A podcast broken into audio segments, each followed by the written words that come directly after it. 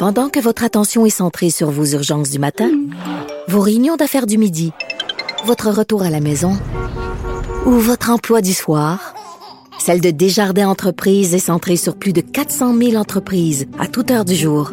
Grâce à notre connaissance des secteurs d'activité et à notre accompagnement spécialisé, nous aidons les entrepreneurs à relever chaque défi pour qu'ils puissent rester centrés sur ce qui compte, le développement de leur entreprise.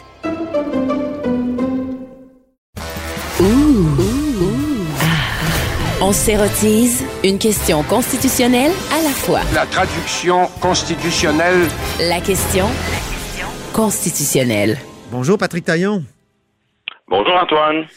Notre chroniqueur constitutionnel euh, est aussi, accessoirement, professeur de droit à l'Université Laval.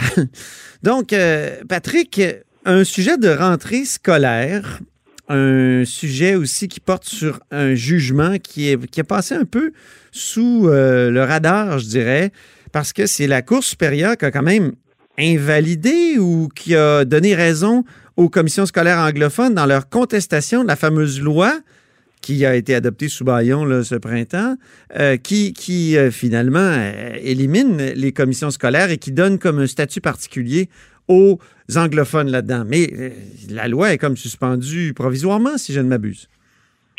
Oui, c'est une, une, première ronde qui s'est jouée discrètement entre euh, l'État québécois, le gouvernement Legault et euh, la communauté anglophone à travers euh, ces commissions scolaires.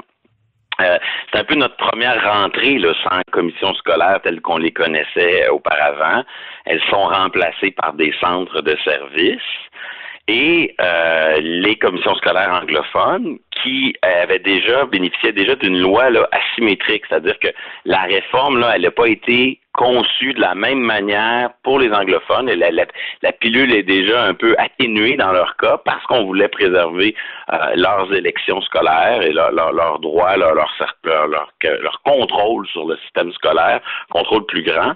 Mais malgré tout, malgré ces accommodements là, qui avaient été prévus par le législateur québécois, euh, les commissions scolaires anglophones euh, ont, ont foncé dans une contestation judiciaire fondée sur l'article 23 euh, de la Charte canadienne. Et ah oui? ça, c'est important d'y revenir parce que souvent C'est quoi déjà l'article 23? Rappelle-nous. Ben, c'est ça. Souvent, quand on, on, travaille en matière de, de charte, là, on, on l'ouvre le texte, puis c'est formulé en termes très généraux, puis après ça, on découvre qu'à travers la jurisprudence, au fond, ce texte devient une matrice pour dériver toutes sortes d'autres droits, mm. une espèce d'expansion des droits, puis c'est un peu ça qui se produit avec l'article 23. Donc, grosso modo, quand on lit le texte, on voit que euh, on a le droit à l'enseignement dans la langue de la minorité, là où le nombre le justifie.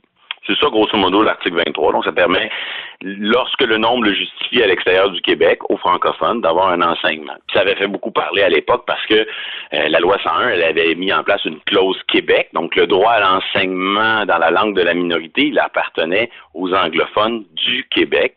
Et euh, Trudeau et, et ses partenaires, en 1982, ont avec l'article 23, imposer une clause Canada en disant non, non, non, ce droit existe pour tout citoyen canadien, donc quelqu'un qui a grandi en Saskatchewan qui décide de venir s'établir au Québec doit bénéficier de la protection de l'article 23. Puis, il y a eu l'arrêt Mahé qui est venu dire, ben, écoutez, le, droit à l'enseignement dans la langue de la minorité, ça doit supposer au moins un minimum de, de contrôle, un droit de gestion sur ces écoles-là normalement, il y a des commissions scolaires, c'est ça que ça permet.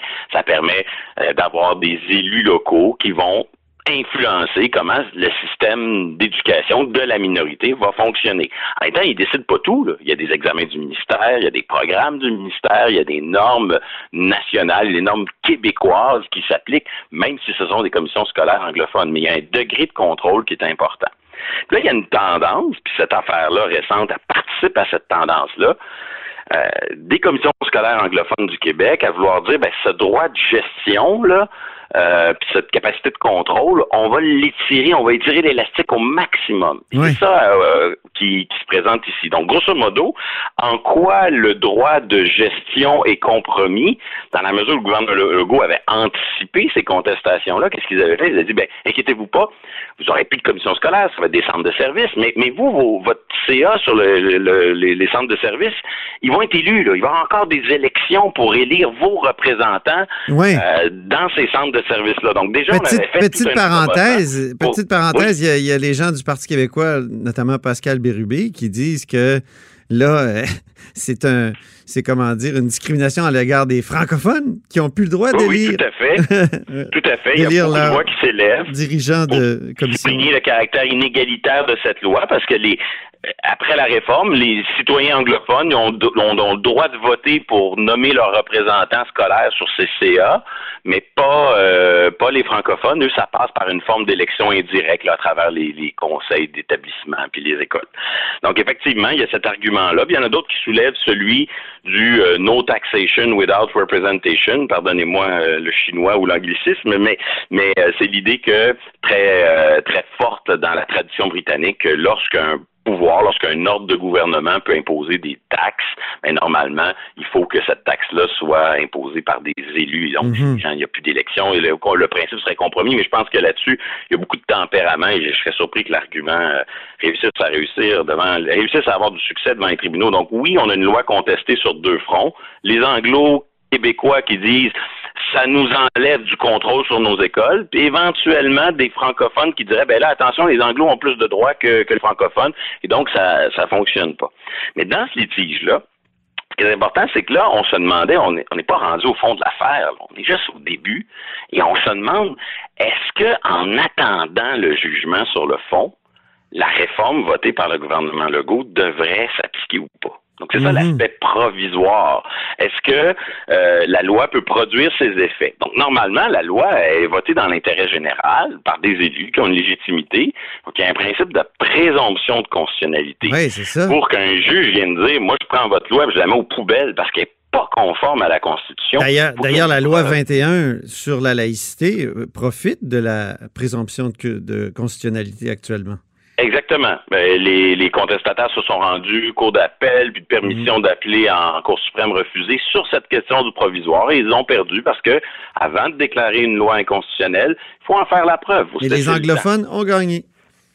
Cette fois-ci, les anglophones ont gagné dans une décision que j'ai lue attentivement, mais euh, pour laquelle j'arrive difficilement à, dire du bien. Je dois avouer que cette décision m'a beaucoup bouleversé. Mais oui, tu la trouves odieuse. par un juge qui est une star, du, qui a longtemps été une star du droit au Québec, là, euh, Sylvain Lucier. Les, les moins de 20 ans le connaissent parce qu'il était le procureur euh, du, euh, le représentant du procureur général du Canada à la commission Gomery. Ben oui, on se souvient de lui. oui. Un homme qu'on voyait tous les jours au petit écran. Puis il a fait un peu de commission Charbonneau, mais il s'est vite retiré de ce projet-là. Mais tu sais pourquoi? Tu sais pourquoi c'est retiré? Ben, Parce qu'on avait, écrit, on avait écrit qu'il y avait des mandats avec la ville de Montréal. Oui, je pense que, disons que son, son plan de carrière, ses, ses clients, sa, business professionnelle n'était pas compatible avec la tournure que prenait la commission. Exactement. bon, euh, les motivations personnelles, pourquoi il s'est retiré de la commission Charbonneau, je, ça, ça le regarde. je veux pas, euh, je veux pas euh, trop spéculer là-dessus. Mais non, mais moi, je te, je te le dis parce que c'est moi qui avais écrit les articles. Ah, ben là, dans ce cas-là, on est on est à la source. Et, donc Sylvain Lucier, il est devenu il est devenu juge à la Cour supérieure, nomination fédérale depuis. Et ça, c'est une euh, décision euh, très ben, très, à mon avis, qui aurait dû être hautement médiatisée. C'est un problème délicat. Et là, il doit se poser trois questions. Les questions sont assez simples, tout le monde peut comprendre. Est-ce que les arguments soulevés par les commissions scolaires anglophones, est-ce que c'est sérieux? Est-ce que ça, sans trancher sur le fond, est-ce que ça soulève des questions de droit sérieuses? Deuxième question, est-ce qu'il va y avoir un préjudice irréparable pour les commissions scolaires si, si on leur suspend pas la réforme? Puis à la fin, la balance des inconvénients? C'est-à-dire, si j'accorde le provisoire, ben, qui, qui, qui va y perdre le plus si je l'accorde ou si je, le refuse? Et c'est fascinant lorsqu'on lit la décision parce que sur chaque point, le, juge Sylvain Lucier euh, constate que ça pèse pas lourd pour les anglophones, mais malgré tout arrive à la conclusion que ben, il faut, faut leur laisser une chance. Comme si euh, comme si la, présomption de constitutionnalité avait très, très peu d'importance. Par exemple, sur la question sérieuse, c'est quoi l'argument? Hein? Je vous rappelle que il y a toujours des élections là, pour les, les, représentants des anglophones sur ces conseils-là. Ben, la commission scolaire, elle prétend, elle dit ben maintenant, on a moins le choix de qui peut être candidat. Parce que la loi, elle veut un conseil euh, d'administration qui est représentatif du milieu représentatif de la communauté. Donc, elle exige que les membres du CA soient préalablement rencontrent certains critères. Donc là, avant, à peu près n'importe qui pouvait se présenter conseiller scolaire. Là, les conditions d'éligibilité, pour être certain que ce soit des gens qui ont un point de vue, une expérience en lien avec la communauté, puis avec les écoles de cette communauté-là, là, il dit ça, ça restreint bien trop notre capacité d'avoir une emprise sur nos écoles. Il me semble que c'est tout à fait le contraire. Euh, une autre affaire, ils disent, ben, avant, là, les commissions scolaires, on, a, on gagnait 7500 là, dollars pour euh, siéger là-dessus. Là, on va avoir une allocation prévue par règlement. On n'a pas de contrôle sur cette rémunération-là, donc on perd une certaine emprise. Donc, on est sur des arguments là, très fins, pas du tout évident qu'à travers ces détails-là, le, le, le, le l'emprise des, anglophones sur leurs écoles est compromise. Pourtant, le juge constate puis il dit c'est pas évident que ces arguments-là sont sérieux, mais bon, il laisse aller. Même chose sur le préjudice irréparable. Euh, le préjudice irréparable pour les écoles, c'est quoi? Euh, les commissions scolaires, les centres de services existent, mais c'est l'équivalent des écoles. Si jamais il fallait revenir en arrière, de toute manière, il faut faire des élections quand même ou au pire, peut-être quoi, là, euh, le, fait de provoquer un nouveau scrutin pour élire sous l'ancienne réforme, et on le voit dans les exemples qu'il utilise pour justifier son choix, il se base sur des fusions de commissions scolaires qui ont eu à l'Alberta en disant, ben oui, quand on fusionne des structures, après, là, c'est dur de revenir en arrière, mais là, c'est pas ça qu'on fait au Québec, là, il n'y a pas de fusion, il y a juste, il y a juste la transformation, ça se demandait si parfois on, on, on garde pas. Euh, c'est beaucoup plus. Euh, il y a beaucoup peut-être plus de continuité qu'on pense. Donc tout le raisonnement est axé là-dessus. Et pour la suite des choses, ben moi en tout cas, je je, je donne pas cher de cette décision parce que je pense pas qu'elle va pouvoir tenir la route devant. En tout cas, si elle tient la route, je suis euh, vraiment découragé. déjà, le gouvernement du Québec a annoncé qu'il va en appel. Il faut s'attendre. Et là, ça, attention, c'est une vraie avocasserie. Il faut s'attendre à ce qu'il y ait une demande de suspension de la suspension. Oh. Très rapidement, probablement que le, les avocats du gouvernement du Québec vont dire, ben là, il y a une demande, il y a la suspension qui a été accordée. Pourriez-vous la suspendre pour que la loi puisse produire des effets en attendant que la Cour d'appel tranche? Du moins, c'est ce qu'il faut euh, espérer parce que là, il y a, des limites à étirer l'élastique de l'article 23. Là. Je pense que l'essentiel de ça, c'est que oui, il y a un certain degré d'emprise sur les écoles. Après, c'est pas de, de, de, fixer à tout jamais un seul modèle de, de gestion scolaire. Mm-hmm.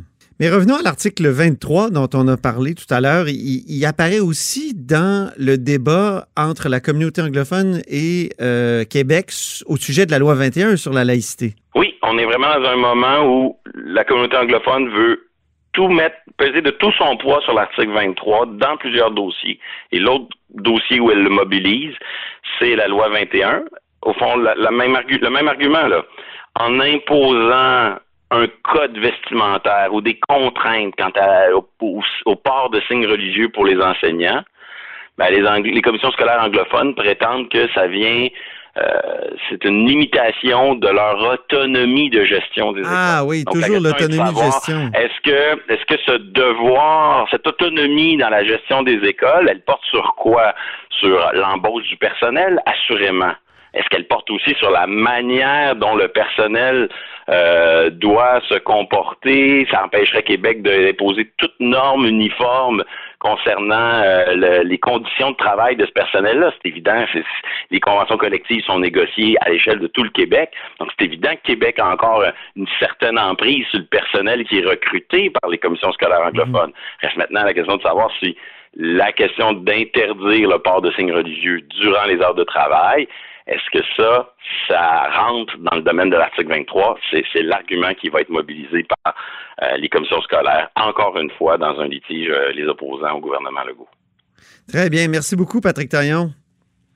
C'est moi qui vous remercie. Notre chroniqueur constitutionnel euh, et aussi professeur de droit à l'Université Laval. Vous êtes à l'écoute de là-haut sur la colline.